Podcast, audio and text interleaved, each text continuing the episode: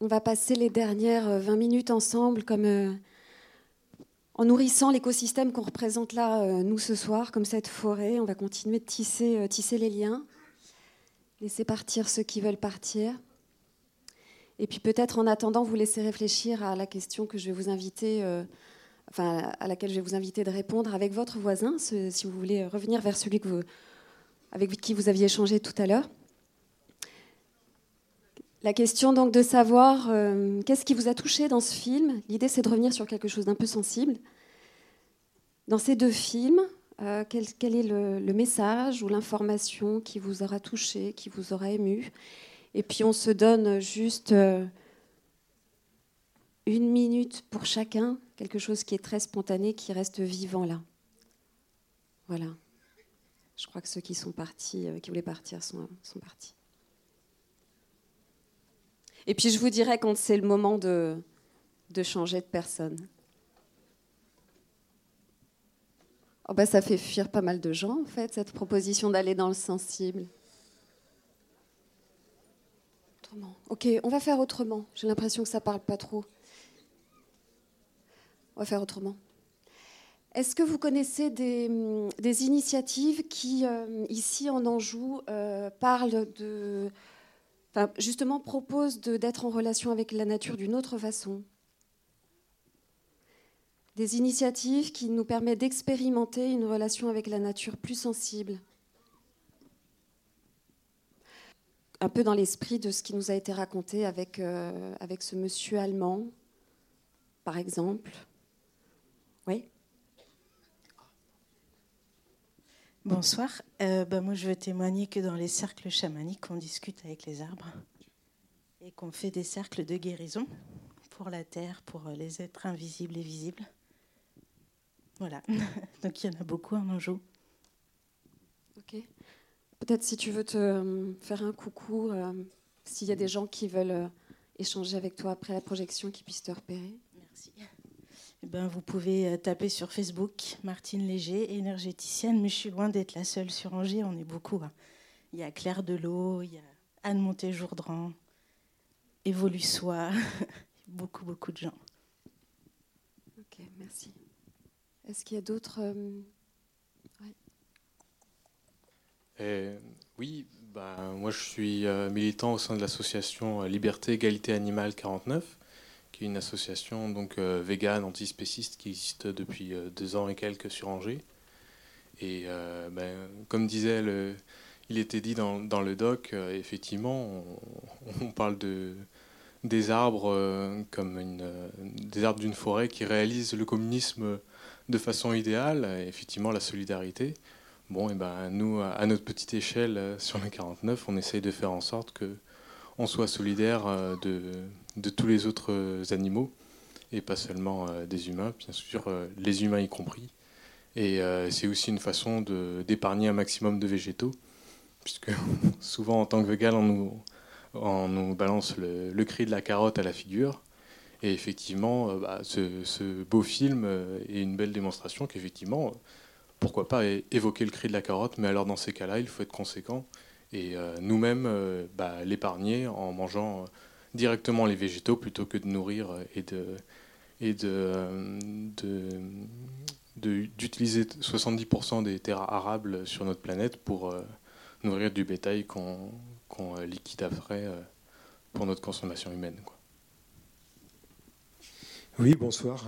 Je représente en fait une association qui s'intéresse à, l'énergétique euh, au niveau du sol. On travaille en géobiologie et euh, on s'intéresse aussi aux végétaux et on, a pu constater en fait qu'on arrive à rentrer en communication avec les végétaux aussi par des enveloppes énergétiques. Euh, voilà. Donc on propose aussi des stages si ça intéresse des personnes. On a un site internet qui s'appelle Dimension Terre et Ciel. vous êtes situé où? On est situé à Saint-Georges-sur-Loire. Alors on, a, euh, on, fait partie d'un réseau de plusieurs géobiologues maintenant en France hein, qui s'appelle la Confédération nationale de géobiologie. Et on a ouvert un, groupe de recherche en fait sur les écorces des arbres récemment, il y a une équipe euh, de, plusieurs personnes qui travaillent là-dessus. Oui, moi je n'ai pas compris ce qu'était qu'une enveloppe énergétique, si vous pouviez faire brièvement. Alors ça pourrait s'apparenter un peu aux enveloppes énergétiques euh, d'un corps euh, humain ou un corps animal. Bah voilà, en fait, c'est des, cercles d'énergie qui peuvent être détectés à plusieurs distances des arbres. Et on rejoint cette idée d'arbre-mère en fait avec des arbres qui ont des enveloppes énergétiques bien plus, bien plus grandes que d'autres et qui ont des, passages entre chaque enveloppe que l'on ressent, que l'on détecte, et, euh, qui nous donnent des sensations différentes selon euh, où on se trouve dans ces enveloppes. Bonsoir.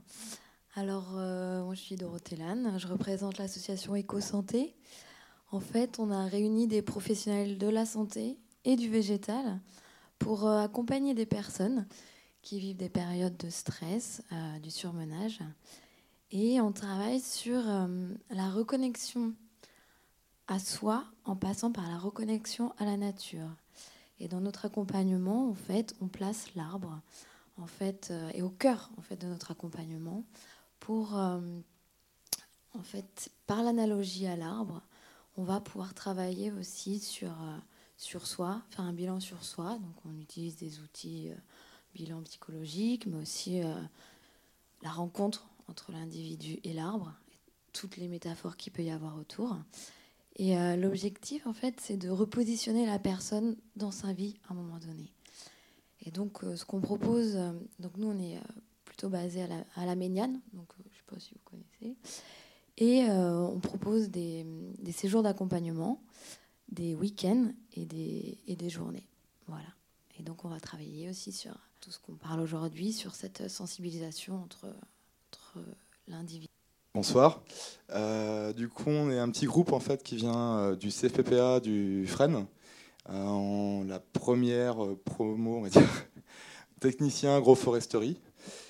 Et peut-être la dernière. non, mais du coup, voilà, on est tous venus en fait quasiment de la formation. Et euh, c'est vrai que c'est une formation de trois mois en fait, euh, autour de. On, est tous venus en fait dans cette formation avec l'envie de réinsérer l'arbre au cœur du système agricole, dans, l'agriculture. Donc c'est un sacré défi. Euh, et puis on se pose beaucoup de questions dans, le groupe sur la manière dont on voit l'arbre dans le monde agricole. Euh, voilà, ah, il y a des conceptions très différentes. Il y a la question du bois énergie qui nous fait beaucoup débat. Euh, voilà, question justement d'exploitation du bois, quoi. Et euh, toute la manière aussi dont on voit l'agriculture. Est-ce que l'agroforesterie, ça va servir de faire valoir une agriculture industrielle, ou est-ce que ça peut être quelque chose qui peut vraiment être un levier pour un changement du, système agricole de l'agriculteur. Donc c'est des questions très intéressantes, mais qui posent encore, voilà, pas forcément de réponse, mais voilà. Et pourquoi la dernière peut-être? Quels sont les freins C'est institutionnel Bah oui, il y a beaucoup de. Enfin, les structures, en fait, enfin, le monde agricole, c'est un monde très particulier, en fait, il hein, faut savoir aussi. Hein. C'est un monde vraiment à part. Euh, et il y a des enfin, les coopératives, la FNSEA, euh, les gens d'agriculture ont des pouvoirs et un poids énorme. Et il y a une génération de techniciens, de conseillers agricoles qui ont été formés aussi à transmettre des modèles productivistes euh, aux paysans, à leur dire que c'était ça la solution. Aujourd'hui, les paysans par eux-mêmes commencent à se rendre compte, les agriculteurs, que bah, ça les a mis dans la merde. Et euh, avec le réchauffement climatique, avec les questions du sol qui s'érode, avec les questions de l'eau euh, aussi qui, manque de plus en plus, là, bah, l'agroforesterie, du coup, ça intéresse les paysans, mais ils ne savent pas vraiment comment la réimplanter, surtout dans des fermes, des fois où c'est 200, 300, 400 hectares. Ça pose aussi la question du soin à l'arbre, de l'attention au haies. Et euh, du coup, on en vient à se dire que bah, on va développer du bois énergie pour que ça soit valorisable pour le paysan d'exploiter haie. Mais voilà, du coup, ça pose des questions sur euh, comment on voit l'arbre du coup, quoi, comme juste un outil de production, euh, comme voilà, ou si on peut pas changer de manière justement aussi de voir l'arbre. Donc c'est après, on est tous dans l'échange, dans l'information, on n'est pas tous d'accord sur les mêmes points, mais c'est intéressant du coup de se poser tout ça. Et c'est je pense que c'est un effort à faire euh, aussi d'aller voir des agriculteurs, d'en parler dans chaque commune, d'aller voir vous aussi, les, agriculteurs de vos communes, parce que c'est eux qui ont le plus de pouvoir à la fois pour détruire votre environnement, votre santé, euh, le climat, mais aussi ceux qui ont le plus de pouvoir pour le changer d'une manière positive. Donc c'est bien les initiatives individuelles les initiatives urbaines, mais l'agriculture, ça reste l'emprise territoriale la plus forte et celle qui a le plus d'impact au niveau de tout, que ce soit négatif ou positif. Et donc, il faut aussi que vous, vous avez un rôle à ce niveau-là, d'aller voir vos agriculteurs, d'animer des réunions en mairie pour euh, proposer aux agriculteurs de, de, changer de modèle, sans être non plus dans la culpabilisation, mais en disant, nous, on est prêt à vous, vous aider, à vous accompagner, à créer des associations s'il faut, à vous soutenir financièrement.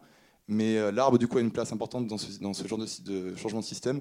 Mais c'est aussi à nous euh, d'aller aussi vers, vers, les agriculteurs pour, pour changer ça. Voilà. Je pense qu'il y a un rôle à jouer à ce niveau-là qui est très important aussi. Ouais. Voilà. Oui, merci.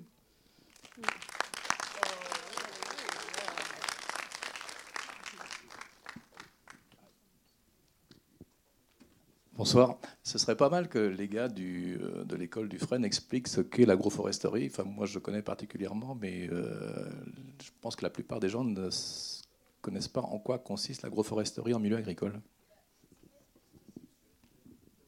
C'est moi qui interviens parce que c'était pour dire qu'il y avait des filles aussi pas que des gars dans la formation. euh, on n'est pas beaucoup, mais on est là. Euh, l'agroforesterie, donc euh, L'agroforesterie à la mode, on entend beaucoup parler, c'est les arbres dans les champs en intraparcellaire, finalement qui sont un peu tout seuls sur une ligne. Mais nous, l'agroforesterie qu'on aime, c'est l'arbre dans tous ses aspects et plutôt dans le monde agricole. Après, voilà, dans le monde globalement, en fait. Donc euh, ici, ce qu'il y a beaucoup, c'est l'arbre bocager, la haie, par exemple. Euh, ça peut être aussi euh, le haut bord des cours d'eau, donc les ripisylves. Ça peut être les boisements. Voilà, plein. Tout ce qui est tous les arbres que vous voyez en fait dans la nature et notamment dans le monde agricole, c'est de l'agroforesterie. Ça va? Ça va pour toi? Tu, tu, veux rajouter quelque chose peut-être? Oui. non, en, en, fait, en fait c'est introduire euh, l'arbre dans le, sur des, des, surfaces cultivées. Et contrairement à ce que peuvent euh, penser les a priori que pourraient avoir les agriculteurs traditionnels, euh, le rendement à l'hectare est supérieur quand on a des parcelles, des parcelles plantées d'arbres, d'après un cahier des charges qui n'est pas n'importe quoi, dans la mesure où les arbres sont plantés en ligne, on respecte 25 mètres entre chaque ligne, et entre les arbres, il y a une certaine distance en fonction des types d'arbres qui sont plantés. Et ça fait des, des champs paysagers, c'est vraiment magnifique. Hein. C'est ton boulot Non, non, pas du tout. Non. Non, Mais pour vous montrer l'intérêt que peuvent avoir les, les agriculteurs sur, pour l'agroforesterie, euh, j'ai assisté l'année dernière au congrès européen de l'agroforesterie sur Montpellier. Nous étions 200, dont 15 Canadiens et 15 Américains. Donc 170 personnes intéressées par l'agroforesterie au congrès européen de Montpellier l'année dernière. Il y a encore du boulot. Merci.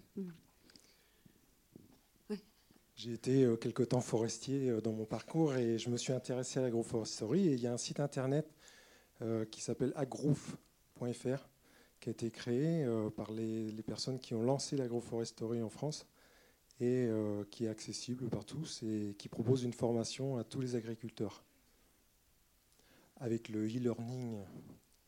Bon, ben voilà, pour les promos suivantes, si ça ne se passe pas chez vous, il y a d'autres pistes. Est-ce qu'il y a encore une, une idée? Oui. Il y a encore des forêts euh, sauvages en France. Et euh, primaires, on va dire, euh, en futaie jardinée. Alors, je ne vais pas dire à tout le monde d'y aller, mais presque. Euh, dans les Pyrénées, il y a encore des vestiges de, sapins blancs qui ont été plantés il y a plus de 400 ans, qui avaient été plantés en fait pour faire les, les mâts de, de grands voiliers il en reste encore en futé jardiné. Euh, le pays de Sceaux, le plateau de Sceaux, dans l'Aude. Merci. Oui, bonsoir. Moi, je voulais juste euh, rajouter quelque chose. Me semble-t-il, je crois que l'agroforesterie, c'est quelque chose qui se pratique aussi dans les zones euh, intertropicales et équatoriales. Euh, et dessous, il y, a plusieurs strates qui sont, cultivées, en fait. Hein. Donc, il y a des, au niveau du sol, il y a les, légumes. Et voilà, donc je crois que c'est une pratique qui est, assez répandu hein, dans, les pays tropicaux. Oui. Voilà. Malheureusement, qui, qui, tend à disparaître parce qu'avec euh, l'agriculture d'exportation et euh, l'agriculture vivrière.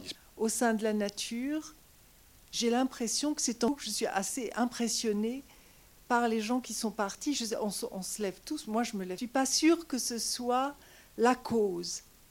J'ai senti comme euh, une terreur, une terreur euh, peut-être de devoir se regarder soi-même, de s'interroger sur soi, sa relation aux autres. Ce que vous avez fait au début, c'était formidable, mais on est en France, en particulier à la France, parce que j'étais aux États-Unis il y a encore peu de temps.